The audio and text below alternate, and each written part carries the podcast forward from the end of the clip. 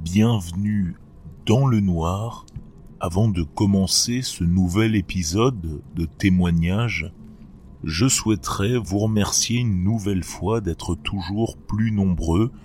En effet, nous avons franchi samedi dernier la barre des 30 000 écoutes, tout épisode confondu, et nous approchons ensemble, petit à petit, des 1000 abonnés sur toutes les plateformes.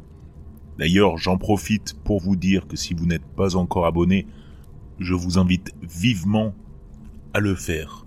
Lorsque j'aurai atteint cette barre symbolique que je n'imaginais pas euh, obtenir si rapidement en trois mois et demi pour un podcast, c'est fantastique, sincèrement.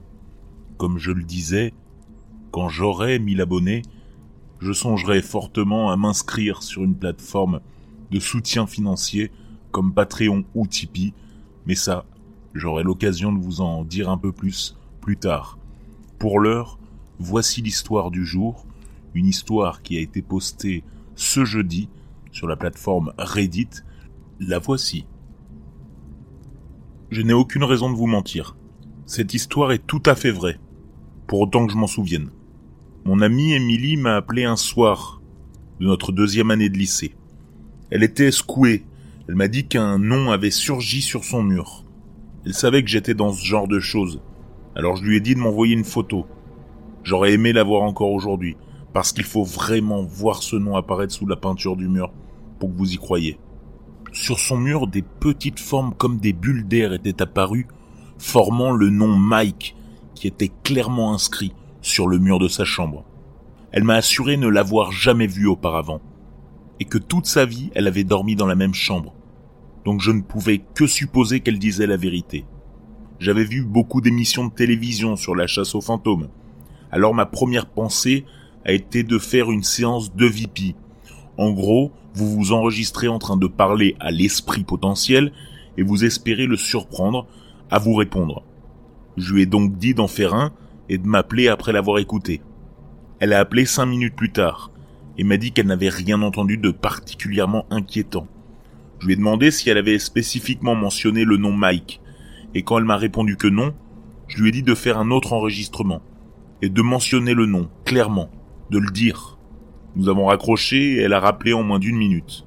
Elle a dit que dès qu'elle a demandé le nom, il y a eu un hibou à sa fenêtre qui a commencé à faire des ouh ouh devant sa fenêtre, ce qui ne m'a pas semblé trop bizarre à ce moment-là.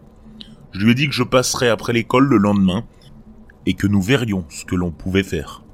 Nous sommes arrivés chez elle le lendemain vers 3h15. Son père était encore au travail, alors il n'y avait que nous et le chien, qui était très agressif. C'est pourquoi on l'a mis dans le garage.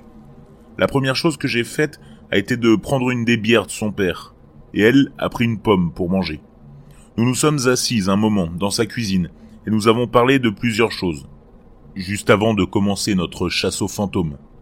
Maintenant, quand je raconte cette histoire, il faut que je vous dise la disposition de sa maison, pour qu'il soit pour vous plus facile d'imaginer ce que je voyais. Mais pour le bien de ce poste et sa longueur, je vais juste raconter l'histoire. Nous démarrons donc l'enregistreur et commençons à monter les escaliers. Je pose des questions typiques comme y a-t-il quelqu'un ici avec nous?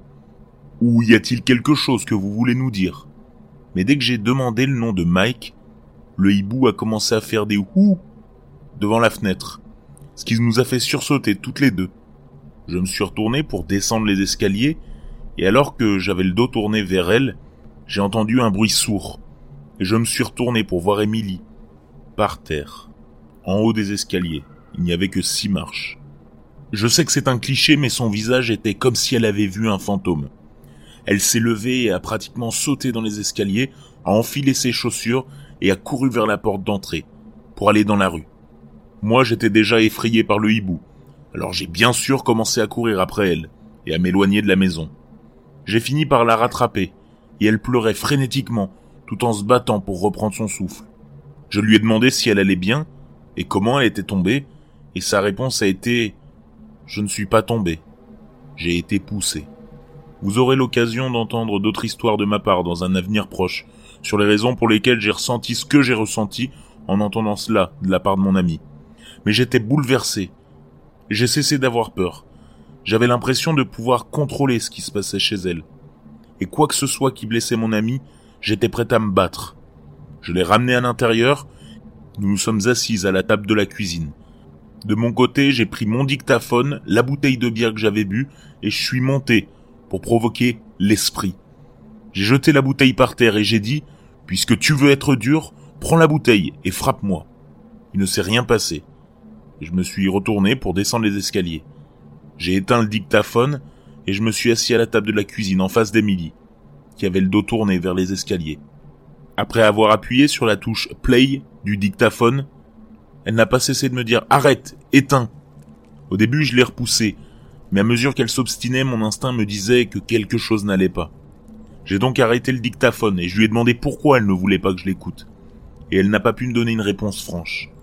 J'ai appuyé sur le bouton record du dictaphone et j'ai continué à lui poser la question plusieurs fois avant qu'elle ne s'affaisse de sa chaise et ne s'asseye agenouillée sur le sol à côté de la table. Je lui ai demandé Émilie, pourquoi es-tu assise par terre? Lève-toi et assieds-toi sur la chaise. Elle a répondu qu'elle ne voulait pas s'asseoir en hauteur. Je ne savais pas du tout de quoi elle parlait. Mais chaque fois que je lui disais de s'asseoir sur la chaise, elle me répondait Je ne veux pas m'asseoir en hauteur. Souvenez-vous, j'ai tout enregistré. J'ai donc arrêté le dictaphone et j'ai commencé à le rembobiner pour écouter ce que je venais d'enregistrer. Quand j'ai appuyé sur play, mon amie Émilie a commencé à ramper très lentement autour de la table. En écoutant ce que j'avais enregistré, je me suis entendu dire à Émilie de s'asseoir sur la chaise. Mais ensuite, il y a eu une voix d'homme qui disait Je ne veux pas m'asseoir en hauteur. Littéralement juste avant qu'Émilie ne le dise. Pas comme un écho, la phrase entière a été dite avant qu'Emiline parle. Sur l'enregistrement, on l'entendait. Je la vois donc ramper vers moi, puis on se regarde pendant une seconde, les yeux dans les yeux. Puis elle commence à sauter à genoux, à frapper sur le sol et à crier. J'étais absolument terrifié. Mais comme je mesurais 1m80 et que je faisais 100 kg, et qu'elle aussi mesurait 1m80, mais faisait plus 60-70 kg, je lui ai donc dit qu'elle ferait mieux de se calmer avant que je lui botte le cul. Elle m'a jeté un regard diabolique, super flippant, et a gloussé de la manière la plus diabolique qui soit. Elle s'est levée du sol, elle est sortie de la cuisine et a monté les escaliers, auxquels je faisais face depuis mon siège. En montant, elle a attrapé la bouteille de bière que j'avais jetée par terre plus tôt, ainsi que la pomme qu'elle avait quand elle a été poussée par l'entité. Elle est retournée dans la chambre à ce moment-là. Je ne l'ai plus vue. Moi, je restais assis à la table, à essayer de donner un sens à ce que je venais de vivre. Alors que j'étais assise, là, abasourdie, elle a descendu les escaliers avec la bouteille de bière, mais plus de pommes. Et elle tenait la bouteille à l'envers, par le col, avec le même regard malfaisant, comme si elle voulait me frapper avec. Vous vous rappelez au début, quand nous sommes rentrés dans la maison et qu'elle avait flippé, j'avais jeté la bouteille à terre, et j'avais dit à l'esprit de me frapper avec. J'ai dit à Émilie, Émilie, je t'aime, mais si tu essaies de me frapper avec cette bouteille, je vais t'assommer. Elle a encore fait ce fou rire étrange, et elle m'a dit qu'elle n'allait pas me frapper. Puis elle est passée devant moi à la table pour mettre la bouteille sur l'évier. Elle s'est ensuite assise à la table, sur la chaise à côté de moi, et a commencé à enrouler le journal. Émilie porte une pierre d'obsidienne qu'elle a mise sur une ficelle et qu'elle porte en collier. Elle avait un lien particulier avec cette pierre, il l'avait toujours sur elle. J'ai remarqué qu'elle ne le portait pas et je lui ai demandé où il se trouvait. Elle s'est assise là, la tête baissée, en roulant le journal, et elle a dit Quelle pierre À ce moment-là, j'étais certain de ne plus parler à Émilie. Et j'ai saisi sa main. Dès que je l'ai fait, elle m'a regardé. Et tout a changé. Rien qu'à son regard, je pouvais dire qu'elle était de retour. Et elle est restée assise là à me regarder, comme si nous étions en pleine conversation, attendant que je parle. J'ai dit quelque chose du genre. Oh, c'était quoi ça? Bien sûr, elle n'avait aucune idée de ce dont je parlais.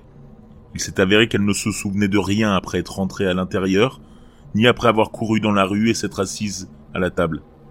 Après lui avoir montré et fait écouter l'enregistrement de la voix de l'homme, le fait qu'elle parlait sans s'en souvenir, nous avons convenu qu'il fallait laisser entrer le chien, et de laisser toutes les lumières de la maison allumées, et de nous asseoir ensemble, dans la pièce, jusqu'à ce que son père rentre à la maison.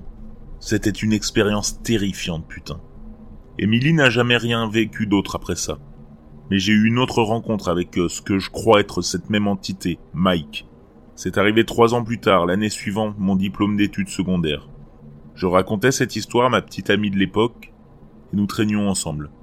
Nous avions tous les deux deux jours de congé, et nous étions en plein été, alors nous nous sommes assis sur le balcon avec la radio, juste devant la porte. Quelques heures plus tard, j'ai dû partir un peu. J'ai reçu un message photo, environ une heure après mon départ. C'était une photo, du béton, à l'extérieur de la porte arrière où nous avions placé la radio. Les noms Mike, EM et 91 étaient gravés dans le béton, comme si des enfants l'avaient fait au moment où il avait été coulé pour la première fois. Bien sûr, nous l'aurions vu avant, si ça avait été là, vu que nous étions déjà dans l'appartement depuis quelques mois à ce moment-là et que c'était l'endroit exact où nous avions placé la radio lorsque nous discutions ensemble. C'est comme ça qu'elle l'a remarqué, parce qu'elle rangeait la radio. Et c'est là que l'histoire s'arrête. Personnellement, je reste en contact avec Émilie jusqu'à ce jour.